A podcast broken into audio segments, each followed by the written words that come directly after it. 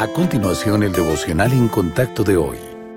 La lectura bíblica de hoy comienza en el primer versículo de Génesis capítulo 12.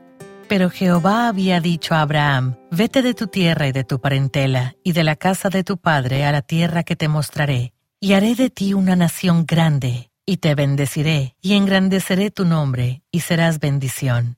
Bendeciré a los que te bendijeren, y a los que te maldijeren, maldeciré y serán benditas en ti todas las familias de la tierra. Y se fue Abraham, como Jehová le dijo, y Lot fue con él. Y era Abraham de edad de setenta y cinco años cuando salió de Harán.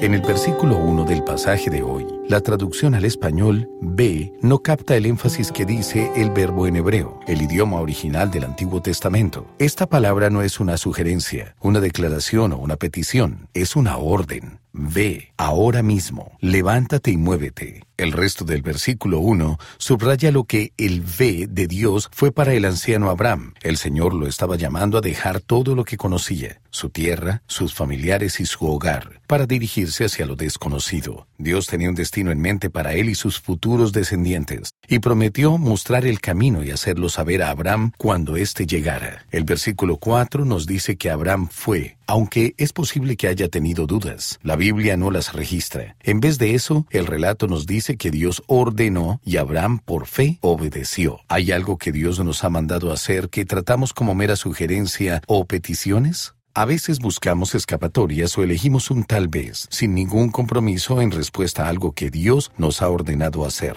Abraham entendió que solo había una respuesta correcta al imperativo ve de Dios. Fue un sí, Señor, lo cual demostró su total obediencia.